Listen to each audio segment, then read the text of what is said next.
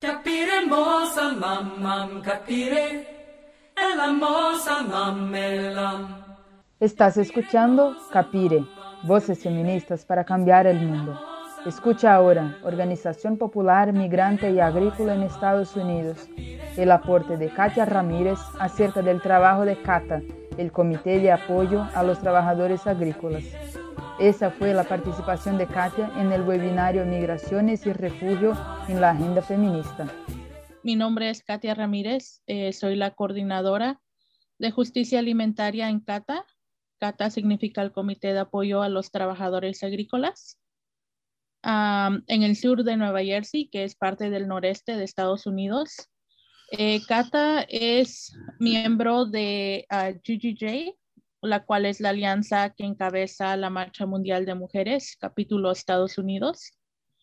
Y yo me empecé a involucrar en este trabajo a partir de que mi organización se hizo miembro de la alianza desde el 2015 y he estado participando y no tan activamente en estos últimos tiempos, pero desde nuestra incorporación a la alianza he formado parte del grupo de trabajo de feminismo de base y justicia de género. He tenido la dicha de participar en las escuelas feministas aquí en Estados Unidos, lo cual me ha dado una perspectiva más amplia del trabajo que hacemos a nivel local y también de cómo todo lo que hacemos en la base parte de una visión o un lente feminista. También he aprendido que esto no necesariamente significa que debemos tener un grupo de mujeres para considerarnos ser una organización con visión feminista y por mucho tiempo eso fue mi percepción, ya que no tenemos muchas mujeres envueltas o participando en nuestra base Ah, pero nuestro trabajo es uh, derretar el sistema actual en la que vivimos, así que sí, somos una organización con una agenda feminista. como muchos de ustedes sabrán, los Estados Unidos uh, es conocido como el país, las oportunidades o cómo vivir el sueño americano, pero la realidad es que vivimos, aunque se escucha muy típico y entre comillas, en, la, en el vientre de la bestia. Eh, la primera vez que fui a un seminario a nivel internacional, se me hizo interesante que la gente participando estuviera sorprendida que también hay luchas de base en Estados Unidos y organizaciones como CATA se enfocan en comunidades que son afectadas por las leyes, por las políticas y las injusticias en Estados Unidos. Ah, mientras estaba yo pensando de qué punto partir para este webinario, lo primero que se me vino a la mente fue una entrevista que hice con una mujer centroamericana hace varios años cuando primero empecé a trabajar en Cata. Pero antes de continuar con la historia de la entrevista, quisiera compartirles lo que es la organización CATA. CATA es un acrónimo en español, como les dije, el Comité de Apoyo a los Trabajadores Agrícolas, pero no solamente trabajamos con la, comunidad agrícola, sino que también con la comunidad migrante y la comunidad latina específicamente. Eh, somos una organización de membresía y la mayoría de nuestra membresía es la comunidad indocumentada. Nuestras áreas de trabajo están divididas en tres ramas, inmigración, aunque mayormente enfocamos en abogacía y no tanto en servicios de inmigración. El sábado primero de mayo, algunos de nuestros compañeros fueron a una marcha en la capital de Washington, D.C., en conmemoración al Día del Trabajo Internacional, porque como, como saben, Estados Unidos tiene su propio Día de Trabajo que es en septiembre.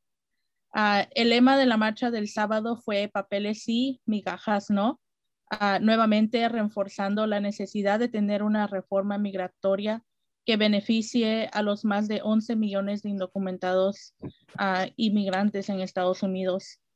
Uh, algo que se está empujando ya por varios años. Eh, nuestra segunda área de trabajo so, son los derechos laborales y aquí este, puede, puedo hacer la conexión con, con Jaffa de, de la necesidad ¿no? de, de, de los derechos a los trabajadores. Uh, es eh, parte de nuestro trabajo es hacer visita a los campos laborales y capacitar a los trabajadores de sus derechos como trabajador. Hay creencias en la comunidad indocumentada que porque no, por no tener un estatus legal en el país, no tienen derechos como trabajadores.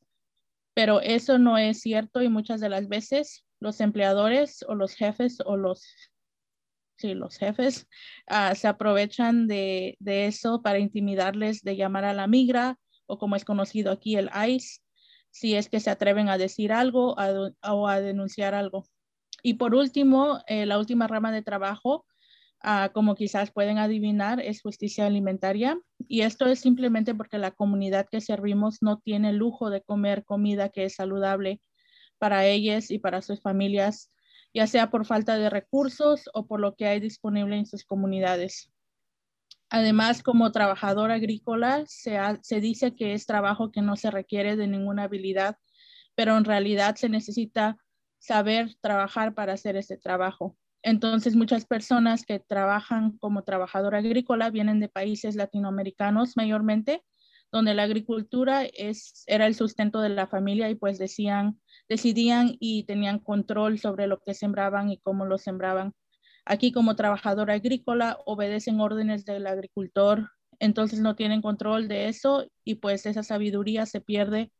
Ah, y entonces en nuestro caso, el corazón de nuestro programa de justicia alimentaria son los huertos comunitarios donde la gente participa.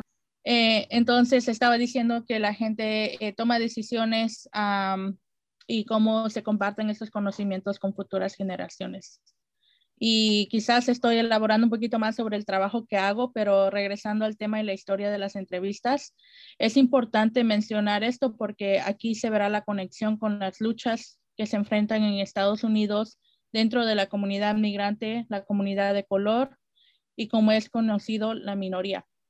Eh, en la entrevista con la mujer que mencioné anteriormente de, Centroamérica, ella contó cómo llegó a los Estados Unidos. Esto fue en el 2014 y el año es importante porque a partir de ese año se empezó a ver cómo la migración de centroamericanos surgió más por medio de caravanas desde, desde ese punto. Muchas personas que emprenden esa jornada lo hacen porque hay demasiada violencia en sus países, ah, ya sea por el gobierno o en sus casas, como lo fue en este caso. Esta muchacha huyó de su esposo por la violencia doméstica y esto es el caso de muchas mujeres. Hemos visto también que están mandando a los niños solos. Se entregan a inmigración en la frontera y se declaran como refugiados uh, si los deja pasar a Estados Unidos y si los dejan pasar a Estados Unidos, pero desde ese momento los criminalizan ya que son liberados, entre comillas, con un grillete en el tobillo, como ocurrió con la muchacha de la entrevista.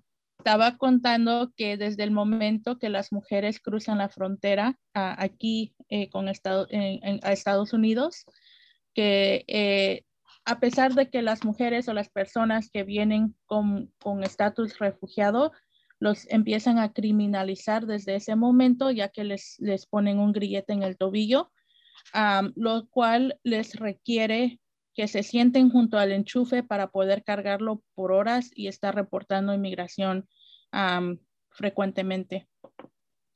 Eh, hablando de este tema de criminalización y el poder que los cuerpos policiales toman, les quisiera compartir algunos datos ya que se han hecho más visibles.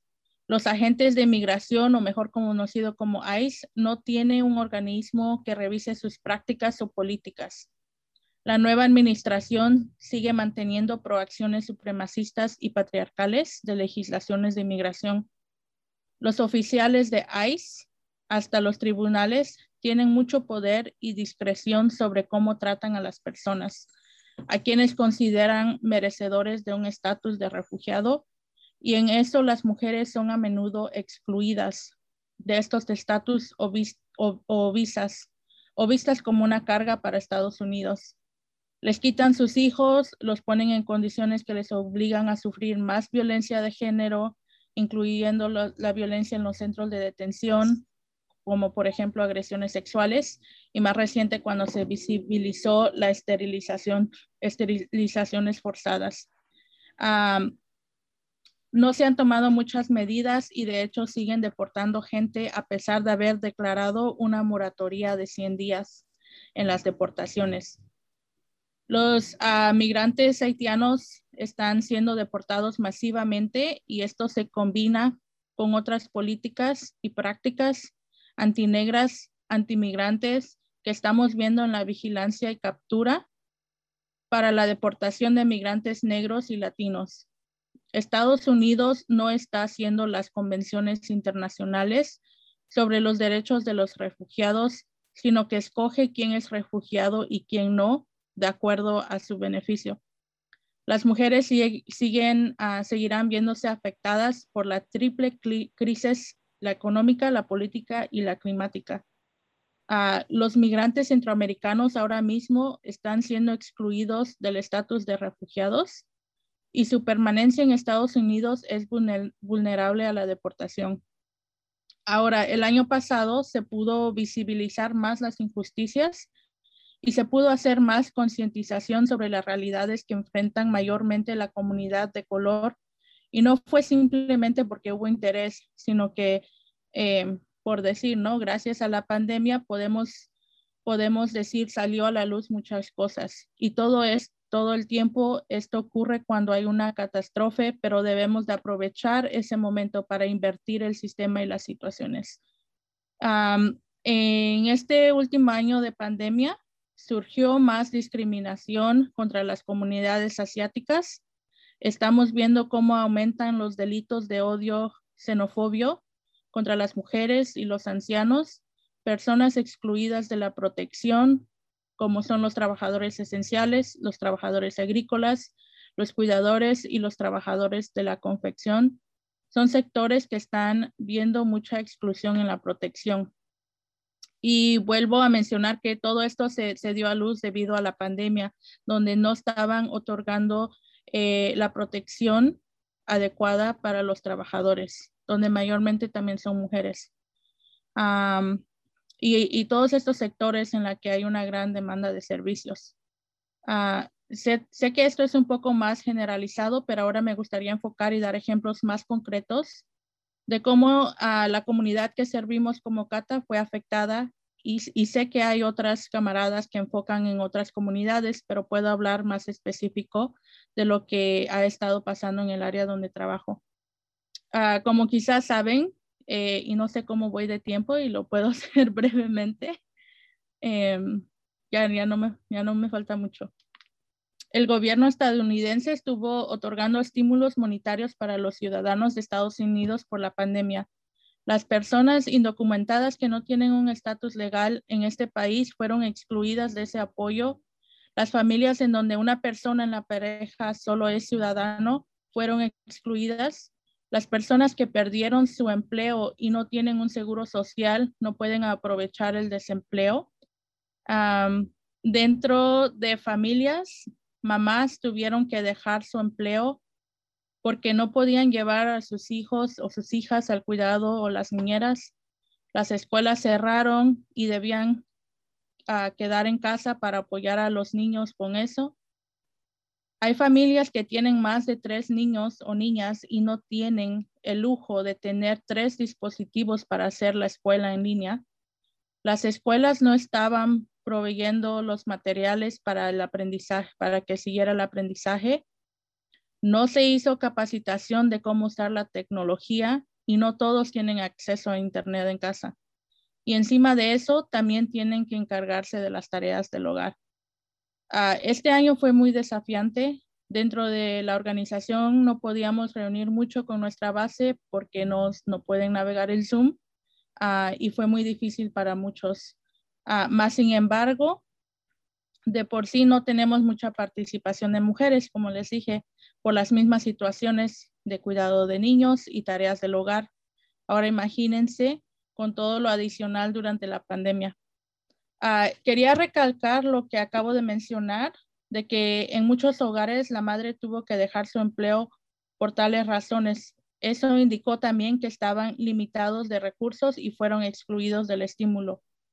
Lo que nosotros hicimos dentro de CATA es que creamos un fondo solidario para las comunidades indocumentadas. Ah, obviamente no pudimos ayudar a todos y lo que otorgábamos no era suficiente. También ah, otra cosa que sentí la necesidad de producir más alimentos esta temporada por las razones descritas anteriormente, pero también porque a pesar de que había varios esfuerzos de distribución de alimentos o despensas, mucho de lo que estaba repartiendo era comida enlatada y procesada. Entonces, este año pasado expandimos más en uno de nuestros huertos comunitarios. Nos aliamos con aquellos que estaban distribuyendo despensas y proveímos productos frescos. Em, iniciamos un, un día de trabajo un, perdón, un día de mercado. Y para finalizar, porque a lo mejor ya llegué a mi tiempo, quería nada más compartirles algunos, lo, lo, que pudimos lograr en este año. Está en inglés, pero como les digo, visitamos eh, los trabajadores agrícolas, visitamos más de mil trabajadores agrícolas en este año pasado recaudamos 185 mil dólares para distribuir a más de 200 familias que fueron excluidas. Ah, eh, crecimos casi mil libras de producto orgánico en los huertos comunitarios. Eh, tenemos una estación de radio y esa fue nuestra fuente de información a la comunidad. Y eh, estamos envueltas en otros eh, servicios para la comunidad, como son las licencias de manejo para la comunidad indocumentada, regulaciones de salud y seguridad durante la pandemia. Eh, distribuimos más de 10 mil cubrebocas a los trabajadores del campo. Ah, visitamos más de 91 campos laborales ah, y, distribuimos papeles, flyers, documentos con información a más de 1.500 trabajadores. Y con eso quiero finalizar. Gracias.